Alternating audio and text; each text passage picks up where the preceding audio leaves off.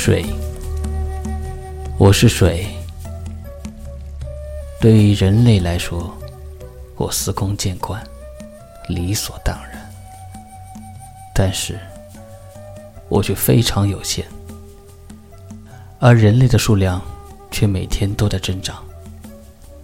我化身为雨水，落入山中，流进小溪与河流，最终汇入大海。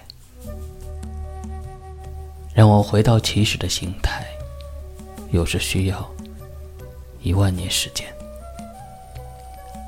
然而，对于人类来说，我只是水，理所当然就应该存在。如果人类再增加十几亿，人类还能找得到我吗？他们自己又将如何生存呢？人类为了争夺各种资源而陷入战争，未来他们是否为了争夺我而又发起战争呢？那倒也是一种选择，但并非唯一的选择。